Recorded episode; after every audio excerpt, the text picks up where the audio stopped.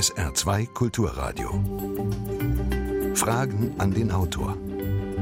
Dazu begrüßt Sie heute Jochen Marmit am Mikrofon. Herzlich willkommen. Unser Buch heute heißt Krisenstaat Türkei, Erdogan und das Ende der Demokratie am Bosporus. Erschienen im DVA Verlag, 256 Seiten und geschrieben hat es Hasnain Kasim der seit 2004 in Diensten des Nachrichtenmagazins Spiegel und Spiegel Online steht, war einige Jahre Korrespondent in Pakistan und dann drei Jahre im Anschluss Korrespondent in Istanbul. 2016 äh, musste er die Türkei verlassen. Derzeit lebt er in Wien, schreibt natürlich aber weiterhin auch über die Türkei. Und sein aktuelles Buch, das sehr viel Biografisches enthält und die Entwicklung in der Türkei damit auch sehr persönlich lesbar macht, ist im Laufe der Jahre entstanden. Freue mich auf eine anregende Sendung mit Hasnain Kasim, der uns im Studio in Hamburg zugeschaltet ist. Schönen guten Morgen. Guten Morgen.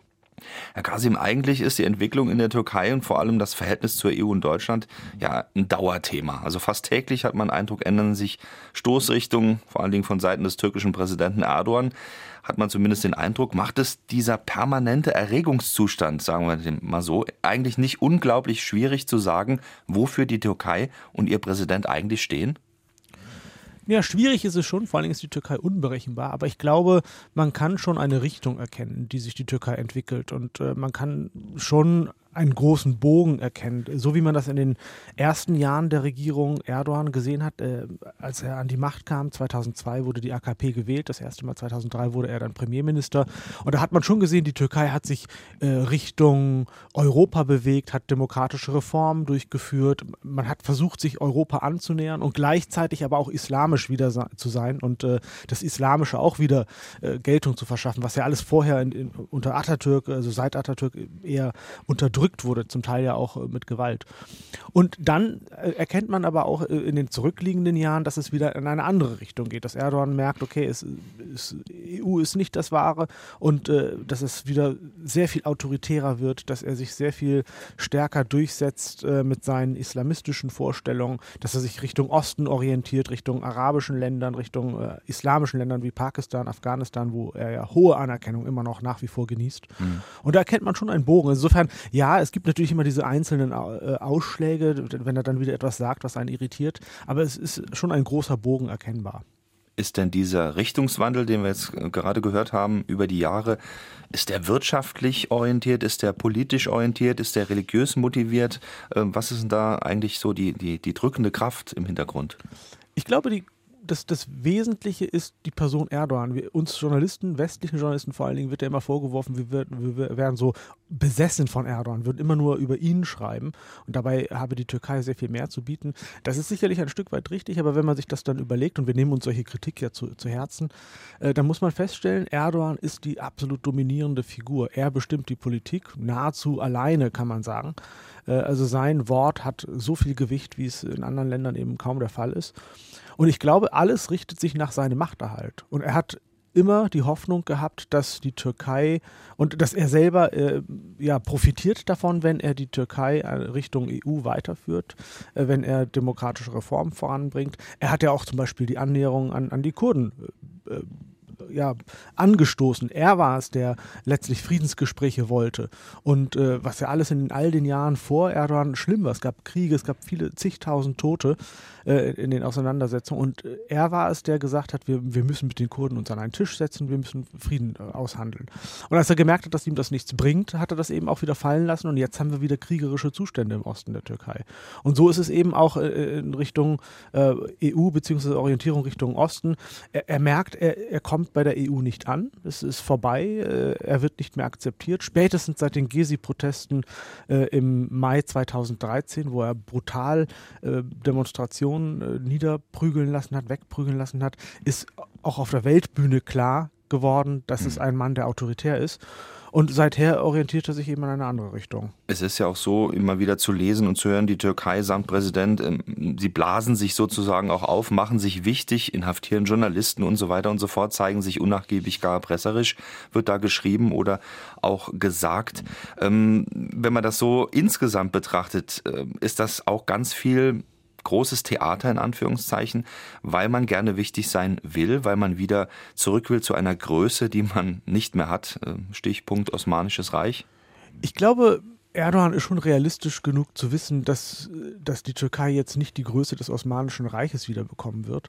Ähm, äh, geografisch schon gar nicht, äh, aber auch sonst von der Bedeutung her nicht. Auf der anderen Seite hat er ja die Türkei beispielsweise in wirtschaftlicher Hinsicht schon stark gemacht. Also sie ist ja sehr viel stärker, als sie es vor Erdogan war.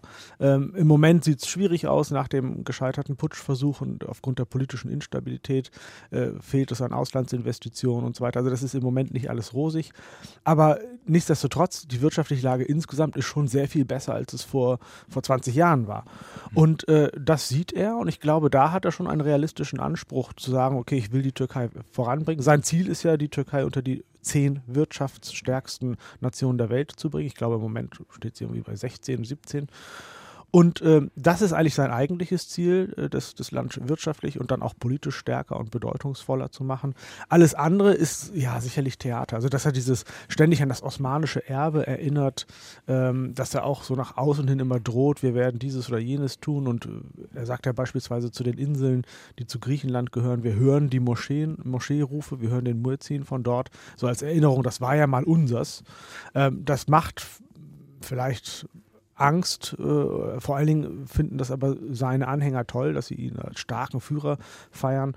Das ist so, ja, es ist Theater. Aber er weiß schon, wie man es einsetzt. Er weiß absolut, ja, es macht es sehr geschickt und es interessiert ihn auch immer weniger, was, was Leute im Ausland von ihm denken. Auch diese ganzen Nazi-Vergleiche, die es ja immer gab mit, mit Blick auf deutsche Politiker, äh, das ist natürlich verheerend für seinen Ruf in Deutschland. Aber er weiß, das kommt bei seinen Anhängern gut an und das ist das, was für ihn zählt, denn die wählen ihn ja. Krisenstaat Türkei, unser Buch heute. Erdogan und das Ende der Demokratie am Bosporus von Hasnain Kasim. Und wenn Sie Fragen jetzt auf einmal haben oder schon länger und die wollen Sie loswerden, können Sie gerne hier bei SA2 Kulturradio Fragen an den Autor 0681 65 100. Das ist die Nummer, die Sie dann wählen sollten. 0681 65 100. WhatsApp unter dieser Nummer funktioniert heute Morgen leider nicht. Da hat sich ein System verabschiedet, aber Sie können natürlich gerne anrufen oder eine Mail schreiben, Fragen an den Autor mit Bindestrichen dazwischen at sr.de. Und wir haben schon einen ersten Anrufer. Wie sehr hat die EU mit ihren Kopenhagen-Kriterien dazu beigetragen, dass Erdogan im Namen der Menschenrechte und der Religionsfreiheit den Kemalismus zerschlagen konnte? Frage an Sie. Wie weit hat die EU beigetragen? Ich glaube, äh, die EU wird da selten oder eigentlich gar nicht von Erdogan äh, herangezogen als, als äh, Grund, weshalb er das tut. Ich glaube, Erdogan ist selber äh, sehr getrieben und äh, gewillt, vieles von dem, was Atatürk gemacht hat, äh, rückgängig zu machen und zu zerschlagen, also was sie Kemalismus nennen. Äh, Tatsache ist, man muss einfach sehen, äh, die Republik Türkei wurde ja vor 100, also bald 100 Jahren, 1923 ähm, gegründet, also feiert in sechs Jahren den 100. 100. Geburtstag. Und das war ja eine Revolution von oben. Also ich meine, der, Laizismus, also die Trennung zwischen Staat und Religion, die Abschaffung der arabischen Schrift, das Verbot auch von, von Fes, beispielsweise der Kopfbedeckung. Also all das Islamische, Osmanische so in den Hintergrund zu rücken und äh, die Türkei modern zu machen. Das hat, er, äh, hat Atatürk äh, durchgesetzt auf eine, wenn man sich Dokumente anschaut, sieht man das auch und Zeitzeugenberichte, auf eine sehr autoritäre Art und Weise, ähnlich wie Erdogan heute regiert. Und wir feiern Atatürk immer als den Modernisierer der Türkei, aber Tatsache ist auch, es war eine Revolution von oben. Es war ein Großteil der Bevölkerung nicht äh, mit dabei, ist nicht mitgenommen worden. Und das finde ich so spannend an der Türkei, dass jetzt die Ururenkel dieser Menschen, die damals betroffen waren, heute eine Art Konterrevolution machen mit Erdogan an, an der Spitze, der sagt, Islam hat halt wieder eine Rolle und Frauen, die Kopftuch tragen, dürfen sehr wohl an die Universität oder dürfen wieder einen staatlichen Job haben. Wir diskriminieren die nicht mehr. Da kann man drüber streiten, ob das jetzt gut ist oder ein Zeichen der Unterdrückung, dieses Kopftuch. Gibt es ja gerade in Deutschland immer so eine Debatte. Aber Tatsache ist, 70 Prozent ungefähr der Frauen in der Türkei tragen es nun mal, sind gläubig und die fühlten sich alle unterdrückt und schlecht behandelt und von oben herab behandelt von ihrer eigenen politischen Führung. Mhm. Und nun kommt da einer wie Erdogan und macht das rückgängig und macht damit auch vieles von dem, was Atatürk erreicht hat, rückgängig. Äh, das ist so so sein Bestreben und das kommt gut an. War denn vielleicht sogar Atatürk dann derjenige, der die Türkei, die Menschen dort in eine Art Identitätskrise oder in eine Art Kulturkampf, religiösen Kulturkampf gestürzt hat, was sich heute immer noch auswirkt? Mit Sicherheit. Also das ist, äh, das ist eben so spannend zu sehen, dass man sieht, dass selbst über Generationen hinweg eine Revolution, die von oben verordnet wird, sich nicht durchsetzt. Und Sie können äh, Zeitzeugendokumente lesen von Anfang der, also der 20er Jahre. Es gibt Romane aus den 50ern, türkische Romane 50er, 60er Jahre, wo man eben sieht, die Menschen sind in einem Konflikt. Es, äh, alle Menschen, die nicht sich kemalistisch nannten, die nicht modern sozusagen sind, und modern dieser Begriff ist nun mal äh, politisch irgendwie jetzt ähm, ja, behaftet in der Türkei, weil eben kemalistisch, die sind alle von oben herab behandelt worden, fühlten sich äh, schlecht und jetzt kommt da einer wie Erdogan, der auch ihre Sprache spricht, der nicht so dieses äh, abgehobene Türkisch spricht, sondern ein sehr einfaches Türkisch und das meine ich gar nicht abwertend, sondern es ist einfach, er weiß, wo er die Leute abholen muss. Ähm, der macht das jetzt rückgängig. Also diese, diese Spaltung gibt es seit Atatürk. Wir haben eine E-Mail bekommen aus Sagemünd von Füsun Tarim Lenhardt. So heißt er, hat eine sehr lange E-Mail geschrieben, die ich nicht ganz vorlesen möchte, aber er ist seit über 30 Jahren in Europa, also außerhalb der Türkei. Und er schreibt unter anderem, mit einer Frage versehen, seine Mail, dass in Bezug auf Atatürk und auf das, was Erdogan gerade tut, die jetzigen Kinder und Jugendlichen, die von Erdogan und der AKP bewusst religiös, er sagt intolerant, unterwürfig, mit Schaudermärchen von Imamen erzogen werden, im untersten Bildungsreihen stehen, werden die irgendwann in der Lage sein, eine demokratische und laizistische Gesellschaft zu werden. Das wäre also nochmal der Weg zurück. Glauben Sie das, Herr Kasim? Ich glaube, das wird dann schwierig, wenn man, wenn, wenn diese Leute ähm, tatsächlich diese Ausbildung durchlaufen und ihnen immer wieder gesagt wird, dass äh, ja sie sozusagen die besseren Menschen sind. Das Problem ist ja, also diese Bildung funktioniert und äh, ich glaube, man kann das nur dann schaffen, wenn man äh, den, den Dialog sucht auf der einen Seite und auch den Streit sucht. Also man muss diese Diskussion suchen. Ich bekomme ja gerade zum Beispiel in, äh, in, in, Deutschland und in Österreich von sehr vielen Menschen mit Wurzeln in der Türkei mit, äh, dass sie sich ärgern darüber, dass sie ständig konfrontiert werden mit der Türkei und mit Erdogan und sie sollen sich bekennen, äh, dass sie nun gegen ihn seien und so weiter. Und sich, ich verstehe, dass sie genervt sind, diese Leute, ja. Aber auf der anderen Seite, glaube ich, muss man diesen Dialog suchen und dieses Gespräch Gespräch suchen. Ähm, ob man es schafft, dass, dass äh, diese Menschen zu bewahren oder viele Menschen zu bewahren, die jetzt solche, solche Bildung durchlaufen, äh, dass man schafft, dass sie sich zum Laizismus bekennen und, und eben nicht islamistisch werden, das weiß ich nicht. Hm. Wieso, glauben Sie denn, war es so einfach oder war es vielleicht gar nicht so einfach, ähm, diesen Laizismus in Anführungszeichen, also das, was von Atatürk etabliert wurde, Sie sagen von oben, warum war es so einfach, das auszuhebeln?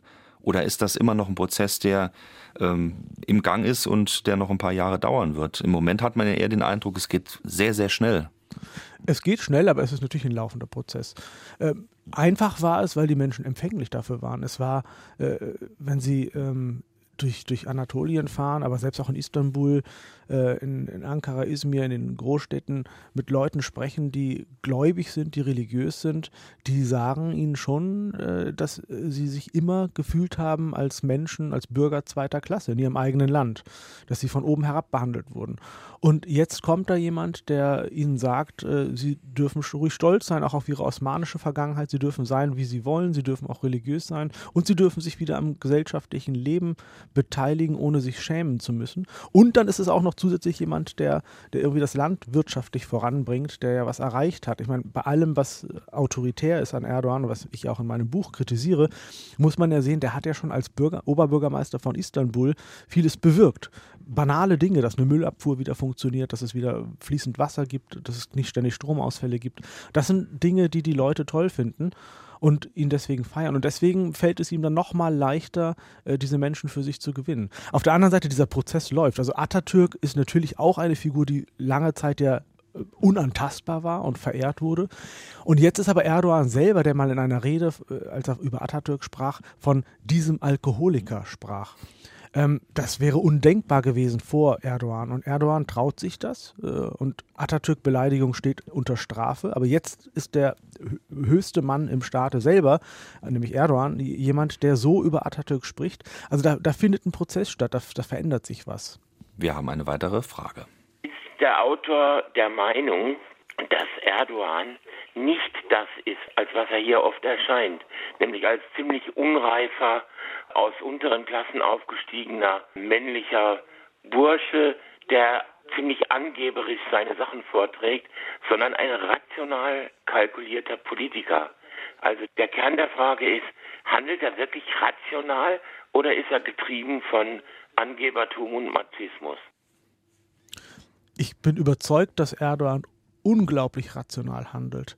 Ähm, dieses Machotum und dieses, äh, diese, dieses breitbeinige Auftreten ist ja etwas, was er unglaublich geschickt einsetzt. Und er weiß ja, dass das bei den Leuten, die, äh, von denen er abhängig ist, nämlich die, die ihn wählen, dass das gut ankommt.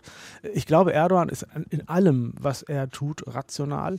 Äh, ich glaube, wir unterschätzen ihn, wenn wir ihn als äh, dummen Bauerntölpel darstellen. Er kommt aus einfachen Verhältnissen. Er ist als Arbeiterkind in, in Istanbul, in Kasimpascha, im Stadtteil Kasimpascha geboren.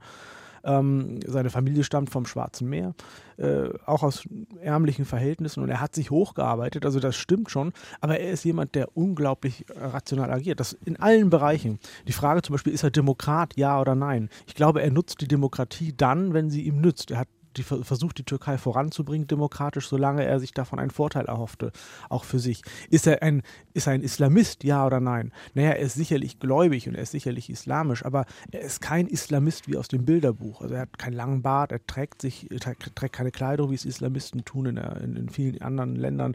Er, er redet nicht wie ein Islamist in vielen Bereichen. Aber er nutzt die Religion eben da, wo es ihm nützt. Das gleiche ist äh, Umgang mit Kurden. Also er hat den Friedensprozess mit den Kurden voran vorangetrieben, wo er sich einen Vorteil erhoffte. Dann wählten die Kurden plötzlich die pro-kurdische Partei HDP 2015 bei der Wahl. Die AKP verlor die alleine, alleinige Regierung. Und da war er dann enttäuscht von den Kurden. Ich treibe den äh, Friedensprozess voran und ihr wählt mich nicht. Und zack, war der Friedensprozess vorbei und es ist jetzt wieder ein Konflikt. Also er macht, glaube ich, viele Dinge oder das meiste ist so mein Eindruck, nicht aus Überzeugung, aus politischer Überzeugung, aus religiöser Überzeugung, sondern er macht es rational, weil es ihm in der Macht nützt. Und wenn es ihm nicht nützt, ändert das halt. Sie haben eine sehr schöne Stelle in dem Buch, wo Sie mit zu diesem Bergwerkunglück in Soma waren ähm, und äh, Erdogan war dort vor Ort. Da wurde er jetzt nicht wirklich angehimmelt zunächst, weil er eigentlich äh, dafür verantwortlich gemacht wurde, dass dort so viele Menschen unter Tage gestorben sind. Aber was sich dann zum Teil äh, dort auch entwickelt hat, schildern Sie ja doch mit einer Art von Haltung zwischen den Menschen und dem Staatspräsidenten, mittlerweile Staatspräsident, ähm, das geht ja an eine Verehrung heran. Äh, es gibt ein schönes Bild, äh, das hat mit einem Hinterteil und einem Haar zu tun. Vielleicht können Sie das nochmal zitieren. Ja, ich habe ihn, ich habe ja Erdogan persönlich einige Male erlebt bei, bei Auftritten, also unter anderem auch in Soma, aber eben auch in, bei Wahlkampfauftritten ähm, mehrere Mal. Ich habe ihn leider nie äh, eins zu eins gesehen, so von Angesicht zu Angesicht. Ich habe oft versucht, ihn zu sprechen und ein Interview äh, anzufragen, aber das ist immer abgelehnt worden ähm, weil er mit ausländischen Journalisten nicht spricht und schon gar nicht mit Leuten, die, die kritisch sind, weil er nämlich will, dass man ihn verehrt. Er, er, möchte Verehrung, er versteht auch unter Journalismus, dass man ihn verehrt und dass man das schreibt, was er sagt und es nicht kritisch betrachtet. Und das erwartet er offensichtlich eben auch von, von seinen Anhängern. Und da war in Istanbul eine Veranstaltung und da, da rief jemand, äh, lass mich dein Haar an deinem Hintern sein. Also ich war entsetzt, sowas zu hören. Ich dachte, das ist äh, irgendwie Satire, aber der meinte das völlig ernst und äh, es lachte auch niemand in seinem Umfeld. Und ich hätte ja erwartet von einem Politiker, der so etwas hört, und Erdogan hat es gehört, weil er sehr nah dran stand, dass er diesen Mann vielleicht nicht zurechtweist, aber sagt, jetzt lass mal gut sein, du übertreibst ein wenig. Aber nein, er lächelte gütig und tat so, als wäre er der große, gnädige Vater und fand das toll, dass man solche Sprüche sagt. Oder auch, dass Leute sagen, ein Wort von dir und ich sterbe, ein Wort von dir und ich töte. Die Leute sind bereit sozusagen zu sterben oder zu töten. Das sagen sie zumindest. Auch da würde man ja erwarten, dass er sagt, Leute, jetzt lass mal gut sein, das ist ein bisschen zu viel. Aber nein, das äh, akzeptiert er als normal. Eine weitere Frage hier bei Fragen an den Autor. In der Bundesrepublik Deutschland gibt es sehr viele Anhänger von Erdogan. Darunter sicher nicht nur dumme, sondern auch sehr kompetente und gebildete. Warum gehen diese Leute nicht zurück in die Türkei und unterstützen dort die Politik, für die sie doch so sehr sind? Naja, diese Leute sind eben nun mal äh, in Deutschland sozialisiert, sind auch Deutsche und eben Türken. Sie sind eben beides und äh, deswegen werden sie sagen, sie gehen nicht zurück. Und ich glaube, äh, viele Leute, gerade die Sie jetzt erwähnen und so ansprechen, genießen gerade diese Position, die sie haben, dass sie nämlich sagen können, seht ihr, wir sind jetzt hier in Deutschland und äh, wir sind für Erdogan und wir gehen trotzdem nicht. Und da könnt ihr euch noch so sehr ärgern, wie ihr wollt. Das ist so, so diese Edgy-Badge-Haltung, die diese Leute haben. Ähm, und ich verstehe, dass einen das ärgert. Ich habe das auch in meinem Buch sehr kritisch äh, beleuchtet. Wie, wie kann man eine äh, autoritäre Regierung, ja geradezu eine Diktatur unterstützen in der Türkei, aber Frieden und Freiheit und Sicherheit in Deutschland genießen? Ich finde das absurd. Also insofern verstehe ich die Kritik, die in dieser Frage ja auch steckt.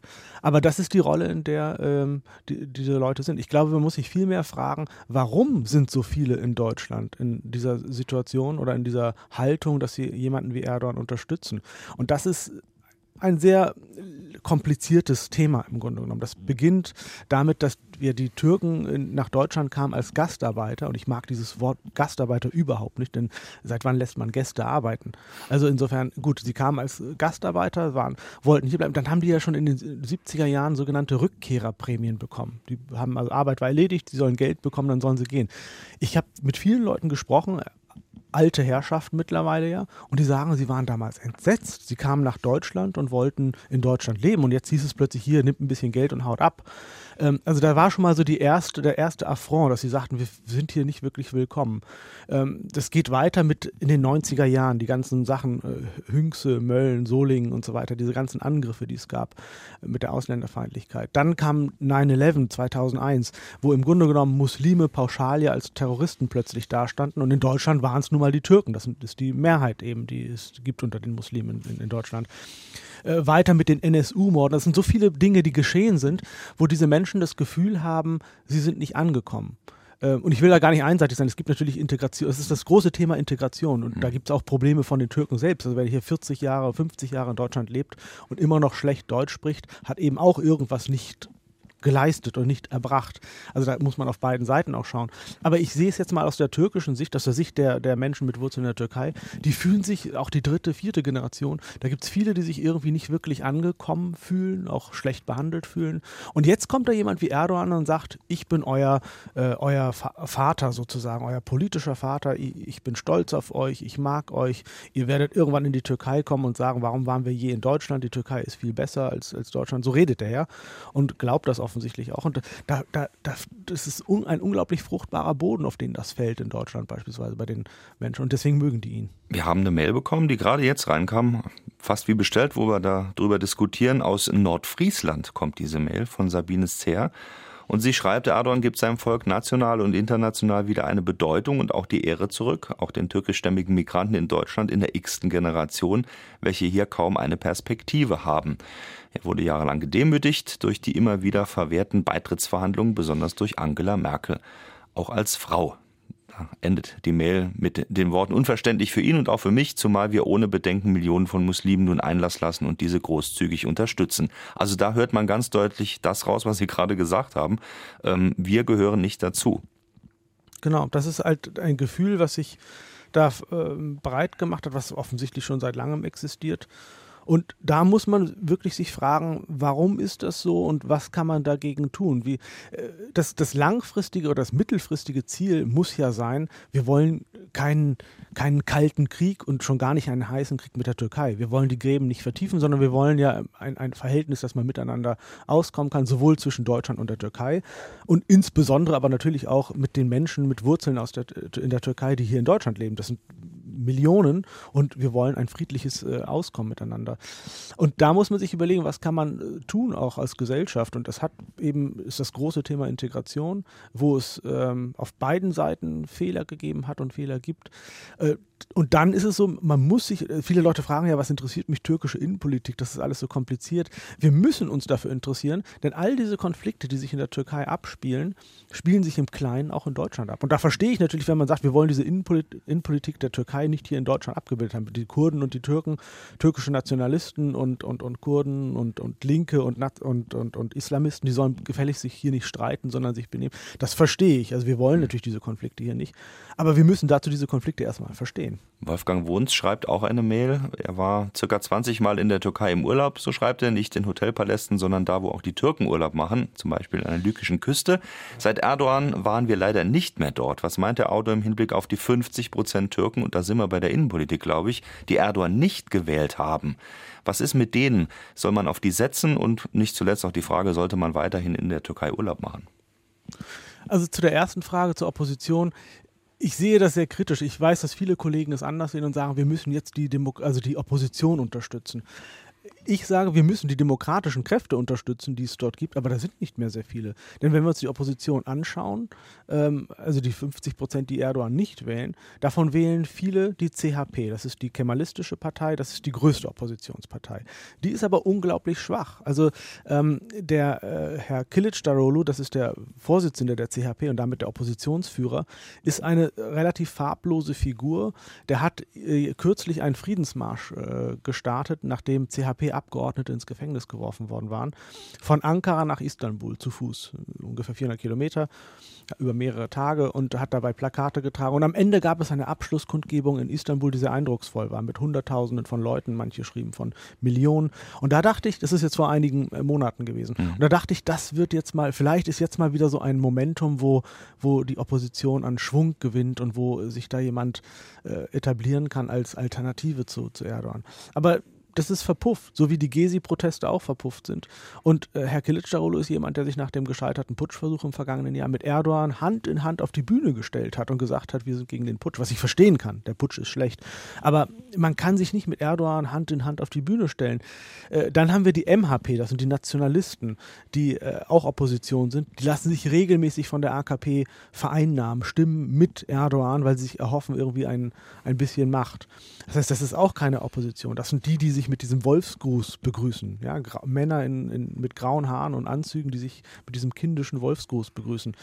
Das ist also auch keine Opposition, die kann man nicht unterstützen. Es bleibt nur noch die HDP, das ist die pro-kurdische äh, Partei, die äh, 2015 das erste Mal ins Parlament eingezogen ist, die aber nicht nur pro-kurdisch ist, sondern sich im Grunde genommen für alle möglichen Minderheitenrechte einsetzt, für, für, für Frauenrechte, für sexuelle Selbstbestimmung das ist die Partei, die, mit der man vielleicht nicht politisch übereinstimmen möchte, weil sie sehr links ist, aber es ist die einzige, die zumindest demokratisch, äh, wirklich demokratisch ist in, in, unserem Sinne.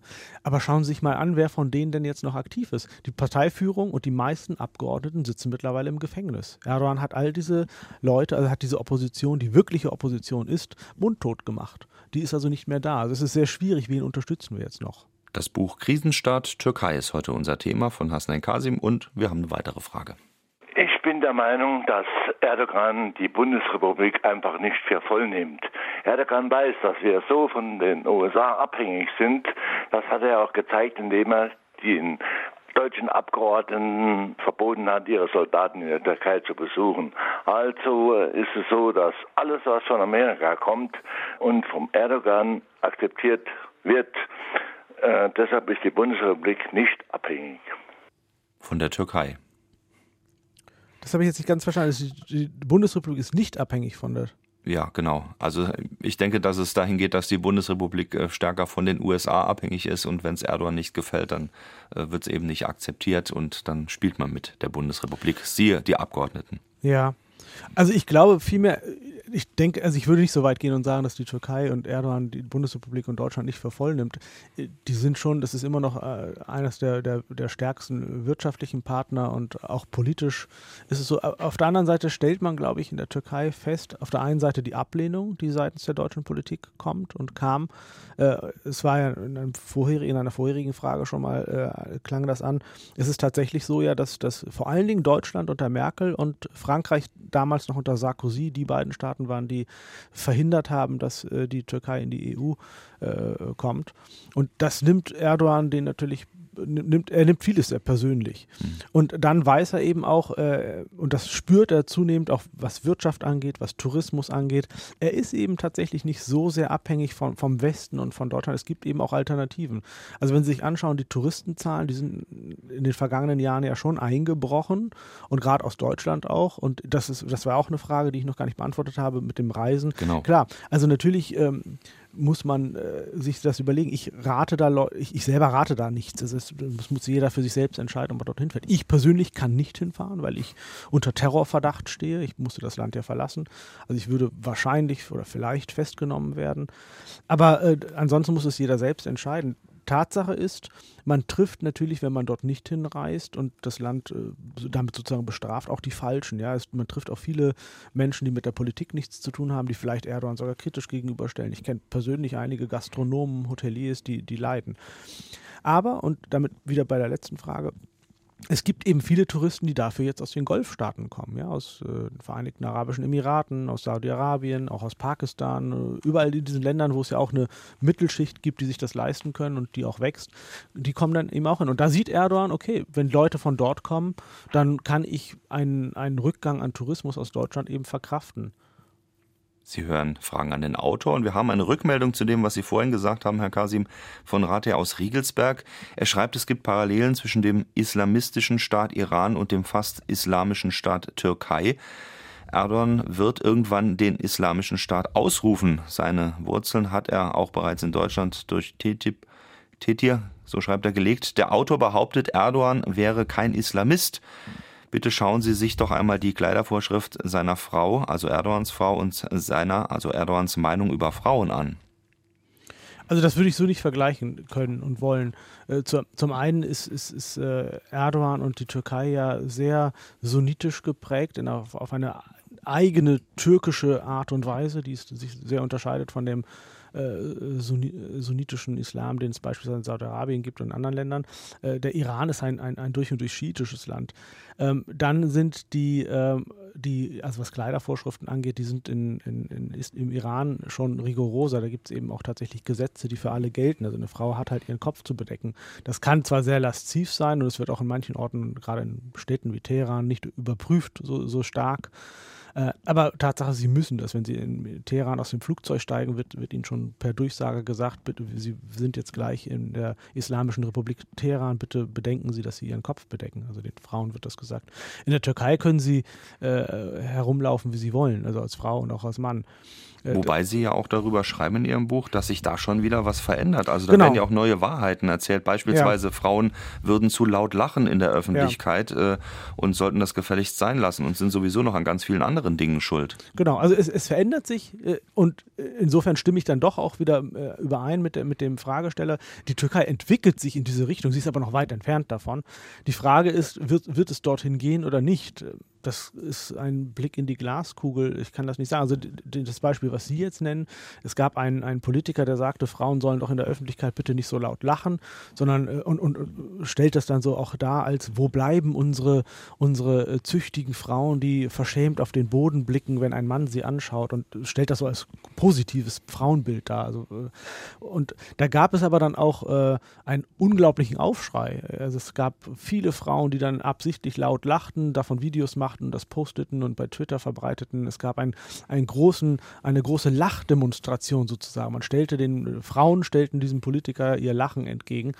Äh, also das war auch so ein Zeichen, wo man sieht, okay, die lassen sich das nicht gefallen, ja. Und äh, insofern habe ich da Hoffnung, dass die Türkei sich eben nicht in diese Richtung äh, entwickelt. Also Sie würden schon sagen, dass die Kräfte, die sich vielleicht aus aufgeklärten Frauen und Männern dort entwickeln, stark genug sind, um, ähm, sagen wir mal, sämtlichen Einordnungsversuchen, die religiös begründet daherkommen, oder vielleicht auch Verschwörungstheorien entgegenzutreten. Ich bin mir nicht sicher, ob sie stark genug sind. Sicherlich sind da sehr viele. Wir haben ja an den Gezi-Protesten gesehen, dass es äh, eben Millionen von Menschen gibt, die sich äh, dem autoritären Regieren, dem äh, auch islamistischen Denken entgegenstellen. Aber wir sehen auch, dass Erdogan mit brutaler Gewalt äh, das beiseite schiebt. Also die Gezi-Proteste wurden brutalst weggeprügelt von der Straße. Und es ist nicht, die haben sich auch nicht wieder erholt davon. Es gibt ja solche, diese Protestbewegung als solche nicht. Immerhin ist jetzt das Bewusstsein da, wir können es, wenn wir wollen, können wir es schaffen. Aber es traut sich ja kaum noch jemand. Und wenn Sie sich anschauen, äh, die Journalistenkollegen, die türkischen, die sind eben unglaublich mutig. Die leiden ja viel, viel mehr als wir ausländische Journalisten, äh, sind im Gefängnis, sind entlassen worden. Denen geht es also wirklich schlecht und die haben Angst. Und, und ich stelle selbst bei uns Auslandskorrespondenten fest, als, als ich noch da war, äh, selbst da merkt man natürlich durch, durch äh, den Druck äh, so eine gewisse ich will nicht sagen Schere im Kopf, aber man fragt sich sehr genau, was kann ich jetzt wie formulieren. Es gibt also schon Sorge, will nicht sagen Angst, aber vielleicht bei manchen auch Angst. Äh, und diese Stimmung ist so, dass ich sage, ich bin mir nicht sicher, ob es wirklich noch so viele Leute gibt, die sich dann auf die Straße stellen, weil sie alle wissen, sie werden, werden weggeprügelt. Es gibt eine Mail in diesem Zusammenhang, die wir bekommen haben, Anfragen an den Autor hier bei SA2 Kulturradio von Sykrü Karagac. Ich hoffe, ich spreche das da richtig aus. Er schreibt, hallo, ich finde es gut, dass er, also der Autor, der heute hier bei uns zu Gast ist, Hasan Kasim, das Land verlassen musste. Er berichtet nur Negatives und verbreitet Lügen. Ich fliege jedes Jahr in die Türkei und sehe, wie das Land wirtschaftlich aufblüht. Er soll seine Lügen für sich behalten. Außerdem geht die Polizei hier extremer vor gegen linksextreme Kurden oder Linke, wie beispielsweise vor einer Woche in Düsseldorf, das in Deutschland war. Also Hasnain, schön, dass du aus der Türkei raus bist. Mit freundlichen Grüßen. Ich habe das jetzt mal ganz vorgelesen und ich denke, das ist für Sie auch mittlerweile Alltag geworden, ähm, so eine ja, Mail oder so eine äh, so eine, Aus so eine Ansprache, kann man ja fast sagen, ja, zu bekommen. Das ist, das ist absoluter Alltag, aber das ist so dieses, ähm, ja, das ist so diese Art, man will gar keine Kritik, es ist alles Lüge. Es ist natürlich leicht gesagt, dass es alles Lüge sei. Äh, wie oft höre ich, äh, ich wäre von Frau Merkel gesteuert, ich wäre vom BND gesteuert, von der CIA oder vom Mossad und dann schaue ich immer auf mein Konto und sehe, da kommt gar kein Geld von denen. Also insofern, nein, natürlich nicht, es ist, es ist absurd. Das kommt immer äh, und anstatt dann die Auseinandersetzung zu suchen und zu sagen, okay, es gibt natürlich was zu kritisieren. Ich meine, wir sehen ja, was in der Türkei passiert. Es ist ja nicht so, dass alles schön ist. Ich verstehe die Punkte, dass es Wirtschaft wirtschaftlich aufwärts gibt. Und ich verstehe ja auch die Gründe, die habe ich ja nun auch äh, ausführlich äh, beschrieben und auch in, in, dem Buch ausführlich beschrieben. Ich verstehe die Gründe, warum jemand wie Erdogan erfolgreich ist. Sprich, äh, Stichpunkt Wirtschaft, Stichpunkt, er erkennt die, die, die Menschen wieder an und, und die, auf die vorher immer nur herabgeblickt wurde. Ähm, da, äh, verleiht denen auch eine Stimme. Das verstehe ich, aber auf der anderen Seite muss man ja all die anderen Punkte, die er tut, nämlich äh, äh, Verfolgung von jedem Kritiker, den es gibt, äh, Entlassung von, von jedem, der irgendwie was kritisch sagt. Das sind ja Tausende jetzt auch nach im Zuge des Putschversuches des Gescheiterten entlassen worden. Das ist ja äh, das ist ja wirklich eine Hexenjagd, die da stattfindet. Und das ist, der wahre Putsch findet ja jetzt statt, nach dem Putschversuch, dass da also wirklich jeder, der kritisch ist und der Kritiker ist, mundtot gemacht wird, dass da Zeitungsredaktionen komplett ausgetauscht werden äh, mit der Begründung, die lügen. Das ist genau das Gleiche, ja. Die lügen und die machen die Regierung schlecht und äh, machen Terrorpropaganda. Äh, es ist ja auch jeder Terrorist jetzt mittlerweile, der irgendwie was wagt zu kritisieren. Hm. Ihr und, Untertitel äh, ist ja auch Erdogan, das Ende der Demokratie am Bosporus. Das ist ja praktisch auch eine Methode, zu sagen, alle die, die demokratisch kritisieren wollen, sind Lügner. Genau. Und das ist, das ist ein, typische, ein typisches Instrument von Autokraten und von Diktaturen, dass man äh, das erstickt, dass man das Wort Lügenpresse, das kennen wir ja auch anders, von, von anderswo, äh, von anderen Gegnern der Demokratie, dass also äh, Leute, die irgendwie kritisieren und auch demokratisch kritisieren und das ja auch gar nicht feindselig tun. Wenn Sie mein Buch lesen, werden Sie eigentlich feststellen, dass das ein Buch ist, das von, von Zuneigung zur Türkei, ich mag die Türkei, dass es davon also getragen ist. Aber das sehen die nicht, die sehen einfach nur, er ist kritisch und deswegen ein Lügner. Damit muss man äh, umgehen und, und, und leben, das ist eben so. Einer, der seit vielen Wochen im Gefängnis wegen dieser Arbeit sitzt, ist der deutsche, deutsch-türkische Journalist Dennis Yücel. Er hat vor kurzem, äh, vor zwei, drei Tagen ein Interview gegeben. Da hat er geschrieben, ähm, dass er nicht alle 4500 Richter und Staatsanwälte, die seit dem Putschversuch entlassen wurden, von denen etwa die Hälfte verhaftet wurde, für unschuldig hält. Also das ist ja auch so, dass selbst die, die Kritik üben und dann unter Terrorverdacht in, äh, erstmal in den Bau wandern, äh, dass selbst die sagen, wir, wir präsentieren ja nicht sozusagen nur die andere Seite, nur die Erdogan-kritische Seite, sondern wir versuchen ja trotz allem noch objektiv zu bleiben. Absolut, klar.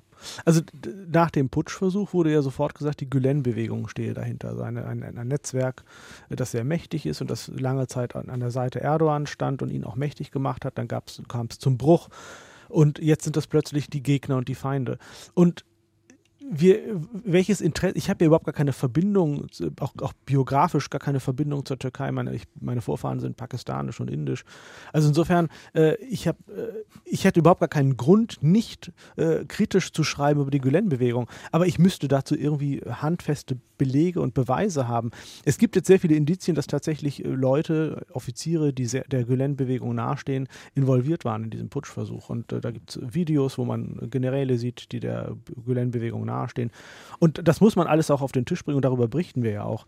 Aber wir übernehmen einfach nicht äh, Dinge, die, die, die Herr Erdogan sagt und geben das eins zu eins wieder und sagen, so ist es. Ja, und äh, das ist eben, aber wenn man das nicht tut, ist man dann ein Feind. Und äh, stattdessen hängt man irgendwelchen Verschwörungstheorien an in der Türkei und, und ärgert sich, dass, dass wir das nicht ebenfalls tun. SH2 Kulturradio mit Fragen an den Autor Hasnain Kasim und wir haben eine weitere Frage. Wie ist Ihre Einschätzung des Flüchtlingsdeals mit der Türkei aus EU-Perspektive unter den Kriterien Rechtmäßigkeit, Wirksamkeit und, last but not least, politische Klugheit bzw. Weitsicht? Ich glaube, die ersten Punkte, äh, da kann ich sagen, funktioniert das ja. Also Rechtmäßigkeit, ich bin kein Jurist, aber ähm, ich habe nicht gehört, dass es da irgendwelche juristischen Bedenken gibt dagegen. Oder die, die es gab, sind zumindest nicht in, von irgendeinem Gericht bestätigt worden ähm, bislang. Insofern äh, sehe ich das da, keine Probleme. Wirksamkeit, nun ja, also ich meine, die, die äh, Zahl der Ertrunkenen in der Ägäis sind zurückgegangen. Auch da kann man sagen, äh, oberflächlich betrachtet, es ist wirksam. Aber ich finde es trotzdem politisch unglaublich unklug, was da passiert ist. Also wir, äh, Europa und Deutschland hat sich da, haben sich da abhängig gemacht von der Türkei. Die Türkei droht ständig damit und Erdogan droht ständig damit bei jeder politischen Auseinandersetzung. Er würde diesen Flüchtlingsdeal platzen lassen. Ähm, er missbraucht es also, äh, hat aber das auch, hat eben da Europa und Deutschland in der Hand. Äh, auf der anderen Seite glaube ich nicht, dass das äh, letztlich tun wird, aber man weiß nie, wie weit die Türkei geht und vielleicht öffnen sie die Grenzen dann doch irgendwann und sagen so, dann kommt halt klar. Und auf der anderen Seite sieht man eben auch die ähm, politische Unfähigkeit Europas mit dieser Flüchtlingskrise äh, umzugehen. Ich meine, ähm, ich verstehe all die Diskussionen, die es in den vergangenen zwei Jahren gegeben hat, seit 2015 äh, wie viele Leute sollen kommen. Ich verstehe auch gewisse Sorgen, wie, wie lösen wir das, wie bewältigen wir das. Es ist ja nun mal schon irgendwie eine Aufgabe, die man und eine Herausforderung, die man bewältigen muss. Aber äh, sie ist bewältigbar und wäre es gewesen, wenn, wenn man diese Menschen, die kommen, gleichmäßig und gerecht nach, auch nach wirtschaftlicher Fähigkeit verteilt auf, auf die Länder und auch nach Größe der Länder, dass man sie verteilt über ganz Europa. Es gibt aber lauter Länder, die sich davor drücken äh, und das nicht tun. Äh, und so, nicht nur osteuropäische, also nicht nur Ungarn und Polen und Tschechien und Slowakei, sondern eben auch Frankreich, England, die haben ja sehr viel weniger. Und ähm, in dieser Unfähigkeit hat man sich jetzt also dann äh, darauf besonnen, dann muss die Türkei halt das Problem lösen. Und ich meine, im Grunde genommen badet die Türkei es aus, indem sie die Grenzen dicht macht, indem die Flüchtlinge dort bleiben. Und man macht sich abhängig von einem Land wie der Türkei. Nun kann man sagen, das ist NATO-Partner und, überhaupt auch unser Partner, also geht das. Aber man denkt ja solche Lösungen auch an mit Ägypten, Libyen und so. Und das ist äh, unglaublich. Also neue Flüchtlingsdeals, die zusammen auch mit der Entwicklungshilfearbeit beispielsweise verbunden werden sollen. Derjenige derjenige, der eben hilft, der bekommt Geld und alle anderen äh, müssen gucken, wie sie damit zurechtkommen. Ja, und das ist eine Politik, die ich persönlich für nicht verantwortbar halte. Aber ich bin Journalist und kritisiere das. Äh, die Lösung müssen dann die Politiker finden. Eine weitere Frage. Wo sieht der Autor konkrete Defizite im Handeln der Europäischen Union im Hinblick auf die Entwicklung in der Türkei? Also vielleicht noch darüber hinausgehend über diesen Deal, ähm, wie man mit Erdogan als EU beispielsweise umgehen sollte. Das, glaube ich, versteckt sich noch viel ja. mehr in dieser Frage. Also ich werde ja oft gefragt, wie ich zur EU-Mitgliedschaft der Türkei stehe. Und ich habe früher immer gesagt, ich finde, die Türkei äh, gehört schon in die EU. Äh, vor allen Dingen so vor 10, 15 Jahren. Äh, weil es da Bemühungen gab äh, seitens Erdogan, dass man die Türkei voranbringt demokratisch. Und äh, jetzt sieht man, äh, ähm, dass das nicht der Fall ist. Er bewegt sich in eine komplett andere Richtung. Und heute fehlt mir jedes Argument dafür. Also ich weiß nicht einen einzigen Grund, warum die Türkei Mitglied der EU sein sollte unter diesem Präsidenten, unter dieser Regierung. Ähm, Wäre die Türkei heute eine andere, wenn sie damals in die EU gekommen wäre? Äh, das weiß ich nicht. Ähm, darüber kann man ja nur spekulieren. Aber man sieht eben auch an den Beispielen Ungarn und Polen, dass das nicht zwangsläufig zu einer sehr demokratischen Entwicklung führt, wenn man in der EU ist. Also man kann sich auch da merkwürdig entwickeln politisch. Ähm, aber wie geht man mit der Türkei heute um seitens der EU? Ich halte den Vorschlag, der aus Österreich kommt, beispielsweise, dass man die EU-Verhandlungen abbricht, für falsch. Ich halte ihn einfach für, für nicht zielführend, denn wie gesagt, ich bin, ich, mir fehlt jedes Argument für eine EU-Mitgliedschaft der Türkei heute unter diesem Präsidenten, unter dieser Politik. Aber in dem Moment, wo man die Verhandlung abbricht, wird Herr Erdogan sich hinstellen und seinen Wählern sagen, seht ihr, wieder schlagen sie uns vor der Nase die Tür zu. Die Europäer sind es, die uns die, die Tür äh, vor der Nase zuschlagen. Deswegen darf man das nicht tun, sondern man muss im Grunde genommen Herr Erdogan sagen, wir verhandeln weiter. Und dann muss man äh, sagen, ihr müsst warten und warten und warten. Also und durch so, die offene Tür praktisch eine andere Ansprache wählen. Ja, aber eben ihn warten. Äh, also Tatsache ist natürlich, das kann man eben dann nicht offen aussprechen, aber es ist ganz klar, dass die Türkei jetzt und unter diesem Präsidenten nicht Mitglied wird. Und wie es weitergeht, das muss man dann in Zukunft sehen. Ähm, aber man darf äh, ihm nicht das, das äh, Futter sozusagen in die Hand geben und sagen, äh, dass, dass, dass Europa ihm die Tür äh, vor der Nase zuschlägt. Wir haben eine Frage von Sonja Colling-Brust bekommen aus der St. Ingbert. Sieht der Autor Anzeichen für eine Normalisierung der deutsch-türkischen Beziehungen? Also da ist auch nochmal speziell der Fokus auf das, was derzeit von Angela Merkel ja vertreten wird, hin und wieder auch mal von den Außenministern konträr gesehen wird oder von anderen ja. äh, Mitgliedern der Regierung. Ähm, ist vielleicht auch eine Frage der Zukunft dann. Aber sehen Sie da irgendwo eine Möglichkeit, klar einen reinen Tisch zu machen auch? Also ich glaube, da ist eher der Wunschvater des, des, Gedanken. Also das hörte ich auch und las ich auch sehr häufig, als der äh, Peter Steutner, der Menschenrechtsaktivist, freikam aus dem Gefängnis, äh, dass man sagt, jetzt, jetzt wird alles besser. Ich glaube, das war ein, ein also ich freue mich für, für, für Peter Steutner, dass er aus dem Gefängnis rausgekommen ist. Und, aber das war ja eine Sache, die geschehen ist, nachdem Gerhard Schröder mit, mit äh, äh, Erdogan verhandelt hat. Äh, es sind eben immer noch nach wie vor äh, viele Leute, und Sie erwähnten Dennis Yücel, äh, Michale Tolu, die andere Kollegin, die auch Deutsche ist, die sind ja nach wie vor im Gefängnis und ähm, solange die im Gefängnis sind, solange andere Leute im Gefängnis sind, solange diese Politik äh, der, der rauen Töne anhält, auch die aus, äh, aus Ankara, da sehe ich keine Normalisierung. Aber dass vielleicht doch unsere Regierungschefin ähnlich wie der ehemalige Regierungschef Schröder, äh, persönlich sich einsetzt, also wirklich persönlich das Gespräch sucht. Ist das äh, falsch gedacht, Ihrer Meinung nach? Na, das ist nicht falsch gedacht. Frau Merkel war ja nun sehr oft in, in, in der Türkei, äh, weil sie ja nun eben immer äh, um diesen Flüchtlingsstil bangte, dass, äh, dass der also auch ja hält. Ähm, ja, aber das Bangen um den Flüchtlingsstil ist ja nicht unbedingt das Bangen um die inhaftierten Journalisten, habe ich so einen Eindruck. Nein, nein, das glaube ich auch nicht. Ich glaube, also ich mag da Frau Merkel nichts unterstellen. Ich glaube schon, dass sie sehr bemüht ist, die Regierung, die jetzige Regierung und auch die künftige wird es wohl so sein, die werden sich sehr bemühen der, um, um die Freilassung der Leute. Aber äh, ich glaube, dass da einfach auf einer persönlichen Ebene das äh, nicht funktioniert zwischen Frau Merkel und Herrn Erdogan. Also das, man sieht, äh, ein Beispiel dieses abgeschossene Kampfflugzeug der Russen. Es ist ja im vergangenen Jahr ein Kampfflugzeug der Russen abgeschossen worden, weil es angeblich in türkischem Luftraum war. Verhältnis zwischen Russland und äh, Türkei war, war, auf Eis plötzlich. Und dann reist Erdogan einige Wochen später nach Moskau und ähm, bittet da um, um Abbitte und um, um, Entschuldigung. Und dann funktionierte das wieder. Und man sieht halt, dass das Verhältnis dieses, dieser Männertyp äh, Erdogan, Putin, das funktioniert. Die sind da auf einer Wellenlänge. Äh, offensichtlich Herr Schröder und Herr Erdogan auch. Also das funktioniert, aber ich glaube, mit Frau Merkel funktioniert es einfach auf dieser Ebene nicht. Und bei Erdogan ist, sie, ist, ist eben eine Person, die braucht diese Ansprache auf dieser persönlichen Ebene. Auch weil sie eine Frau ist, funktioniert es nicht für Erdogan? Das kann sein, das, das, das vermag ich gar nicht zu sagen. Ähm, es ist, glaube ich, eine Sache eben einfach, dass diese persönliche Chemie so nicht stimmt. Wir haben eine weitere Frage. Welche Unterschiede gibt es zwischen Türken und Kurden? Warum diese andauernde Feindschaft?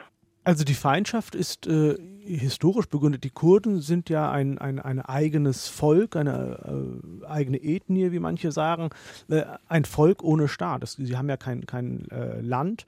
Äh, sehr viele leben eben im Osten der Türkei, im, im Nordirak, im Iran, in Syrien. Das sind eigentlich die vier Länder, wo die meisten leben.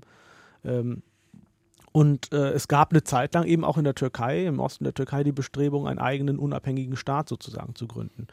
Ähm, was die Türkei natürlich nicht will, weil es ein, eine Verletzung ihres Territoriums, ihrer Souveränität wäre.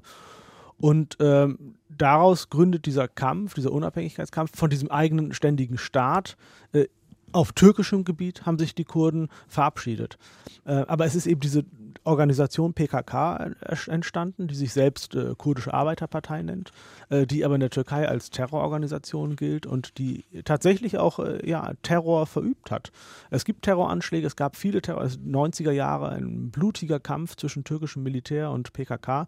Und auf der anderen Seite muss man eben auch sehen, das Militär ist unfassbar brutal gegen die vorgegangen. Ja? Und auch heute noch, jetzt gibt es ja wieder diesen Konflikt, der ist ja wieder aufgebrochen, nachdem die äh, Friedensbemühungen gescheitert sind und Erdogan sie auch hat scheitern lassen. Es gibt einen blutigen Krieg und äh, die türkische Regierung sagt immer, das ist ein Kampf gegen Terroristen. Aber wenn sie dorthin fahren, und ich war selber dort und bin da viel gereist in der Gegend, Diyarbakir, Silop, äh, Cizre, all diese Städte, die überwiegend kurdisch sind, das ist Kriegsgebiet. Also die sehen zum Teil die Altstadt von Diyarbakir sieht aus wie, wie, wie Syrien, das ist zerstört. Da wird also brutalst in, in, in, Wohngebiete geschossen mit Artillerie. Und wenn man dann sagt, ihr geht da doch nicht gezielt gegen Terroristen vor, sondern gegen Zivilisten, dann heißt es, naja, das sind ja aber eh alles Sympathisanten. Die sind alle auf Seiten der PKK. Und dieser Konflikt ist halt nun da und äh, wieder aufgebrochen. Und äh, wie gesagt, nach wie vor sind die Kurden dort nicht ähm, auf der äh, Schiene, dass sie sagen, sie, dass sie ihren eigenen Staat wollen aber sie wollen eben mehr Mitsprache und es gab lange Zeit eben das Verbot, dass sie ihre eigene Sprache sprechen, Kurdisch sprechen, dass sie den Kindern kurdische Namen geben. Also es ist einfach eine, eine, ein unterdrücktes Volk sozusagen und äh, die Kurden sehen das als Freiheitskampf, ähm, die Türken sehen das als Terror und äh, dieser Freiheitskampf trägt aber natürlich immer auch Züge von Terror, äh, weil die PKK Anschläge in allen möglichen Kur äh, türkischen Städten und Orten verübt hat, wo eben auch Zivilisten sterben. Also insofern ist es ein ja, schwieriger Konflikt. Hm, Sie haben sie eine sehr eindrucksvolle Reportage ein bisschen verkürzt dargestellt in Ihrem Buch in Cizre, wo Sie waren. Sie haben es gerade erwähnt. Also wenn man das als Alltag bezeichnen muss, ähm, kann man sehr wohl verstehen, warum dieser Konflikt nach wie vor in, in diesem Zustand überhaupt nicht lösbar ist, weil auch die nachfolgenden Generationen nichts anderes kennenlernen, als dass sie eigentlich jeden Tag erschossen und werden können oder gedemütigt werden. Genau, also das ist eben das Problem. Und äh, wenn Sie, wenn Sie sich anschauen, wie feindselig Polizei, Militärpolizei und Militär gegenüber auch der Bevölkerung, der Zivilbevölkerung dort sind, äh, dann verstehen Sie, dass die Menschen dort vor Ort äh, die eigenen Sicherheitskräfte als Besatzungskräfte empfinden. Und äh, das führt dazu, dass, dass kurdische Organisationen, auch vor allem die PKK, äh, aber auch andere Gruppierungen, dass die sozusagen eigene Milizen aufstellen was wiederum auch nicht geht, weil im Grunde genommen untergraben sie damit das Gewaltmonopol des Staates. Äh, ich kann dann das ein Stück weit nachvollziehen, weil die sagen, naja, aber die sind ja gegen uns Kurden. Und wenn man sich dann die Polizei anschaut oder das Militär, sie finden den Reihen ja keine Kurden. Obwohl das türkische Staatsbürger sind, die werden da ja nicht aufgenommen und haben da ja nichts zu melden. Und äh, dann wehren die sich auf diese Art und Weise und sind dann aber schon wieder an der Grenze zum Terrorismus, beziehungsweise auch darüber hinaus, wenn sie dann tatsächlich Anschläge verüben. Also das ist ein äh, tatsächlich sehr schwer zu lösender Konflikt. Can Dündar, der heute den Siebenpfeifer-Preis bekommt in Homburg im Saarland, äh, weil er sich einsetzt mit seiner Arbeit äh, und um Aufklärung bemüht ist, hat noch zu einem anderen Terrorthema einmal recherchiert über Waffenlieferungen und Absprachen, ähm, vor allen Dingen was äh, den IS angeht oder auch was Syrien angeht, also dieses ganze Konglomerat, was sich der in den letzten Jahren ja in absolutem Terror und Krieg entlädt. Er ist auch ein gutes Beispiel dafür, zusammen mit anderen Staatsanwälten, die auch eigentlich den Staat schützen wollen, also die Türkei schützen wollen, aber wenn das Erdogan nicht passt, ähm, dann müssen sie um ihr Leben fürchten. Also das Thema IS-Terrorunterstützung ist auch ein ganz heikles in der Türkei derzeit. Absolut, das ist äh, nach wie vor ein Problem und Sie sehen, welchen Preis Can Dündar zahlt. Der lebt nicht mehr in der Türkei. Er kann nicht mehr in der Türkei leben. Er ist ja, äh, gilt als Terrorverdächtiger. Er äh, lebt also in Deutschland und ähm, zusätzlich wird eben auch seine Frau bestraft. Seine Frau, was hat seine Frau damit zu tun? Er ist, sie ist halt schlicht seine Ehefrau. Aber die hat, der ist bei einer Ausreise der Pass weggenommen worden. Sie kann die Türkei nicht mehr verlassen. Und äh, Can Dündar hat seine Frau jetzt seit 14 Monaten nicht mehr gesehen. Die Familie ist also getrennt, äh, sie in der Türkei gefangen sozusagen. Er kann nicht mehr zurück. Das ist die Art und Weise, wie, wie, wie er bestraft wird dafür. Und der IS ist in der Tat, ich meine, es gibt da einige eindrucksvolle Belege und Indizien, dass die, die von der Türkei unterstützt wurden. Ich habe selber 2014 noch IS-Kämpfer in der Türkei getroffen, entlang der Grenze zu Syrien äh, und sogar in, in Istanbul. Es war also möglich, diese Leute zu treffen. Und man sah ganz klar, die türkische Regierung schaut da weg. Also da wird äh, auch mit zweierlei Maß gemessen. Und wissen Sie, das finde ich so interessant, dass ich, wenn ich PKK-Leute getroffen habe, das wird mir jetzt im Nachhinein zum Vorwurf gemacht, ich sei ein Terrorunterstützer und Terrorpropagandist. Aber dass ich mindestens genauso viel IS-Leute getroffen habe und auch darüber geschrieben habe, das ist aus Sicht der türkischen Regierung überhaupt gar kein Problem. SA2 Kulturradio mit Fragen an den Autor Hasan Kasim, Krisenstaat Türkei, Erdogan und das Ende der Demokratie am Bosporus. Das war heute unser Buch, erschienen bei DVA und das Ganze hat 256 Seiten, kostet 20 Euro. Am Ende vielleicht mit der Bitte um eine kurze Antwort. Sie lieben die Türkei, haben Sie gesagt. Ähm, Ihnen wird es auch sehr wehtun, dass Sie da überhaupt nicht mehr hin können im Moment, weil es einfach zu gefährlich ist. Was denken Sie, wann äh, kommt da ein äh, Wandel? Sagen wir es mal so. Wenn Erdogan weg ist oder kommt das früher oder gar nicht? Ich glaube, äh, also ganz kurz, lieben tue ich sie nicht. Ich mag sie, ich liebe eigentlich gar okay. kein Land, äh, aber mögen tue ich sie sehr. Sie liegt mir sehr am Herzen. Ich glaube, der Wandel kommt, kann nur kommen nach Erdogan, aber da ist natürlich die Frage, wer kommt dann und wann kommt er? Sie sehen also keinen, keinen Punkt im Moment, wo sich das wirklich in eine andere Richtung drehen könnte. Ich glaube, es wird sich noch eine Zeit lang in, in, die, in eine noch schlechtere Richtung entwickeln. Es wird sich verschlimmern, bevor es wieder aufwärts geht. Vielen Dank an Hasnain Kasim. Sein Buch Krisenstadt Türkei haben drei gewonnen, die heute mitgemacht haben. Klaus Sieg aus Meiningen, Peter Böse aus Dudweiler und Dieter Zirr aus Bruchsal. Vielen Dank auch an alle anderen, die Mails geschickt haben über WhatsApp oder telefonisch hier mit aktiv waren. Und natürlich hoffen wir, dass Hasnain Kasim irgendwann auch mal wieder in die Türkei reisen kann und dass nicht zuletzt auch die inhaftierten Journalistinnen und Journalistenkollegen zumindest mal einen Prozess gemacht bekommen. Äh, das hat Dennis Yücel gefordert. Äh, stellt mich endlich vor ein Gericht und einen ordentlichen Prozess. Das wäre ja schon mal ein Anfang. Damit Blick auf die nächste Woche. Klaus Legwi ist dann zu Gast. Europa zuerst eine Unabhängigkeitserklärung heißt das Buch. Wie weit das gehen soll und kann, erzählt Ihnen dann der Kultur- und Politikwissenschaftler Legwi selbst. Wie bei jeder Sendung gilt hier mitdenken, mitmachen, mitdiskutieren.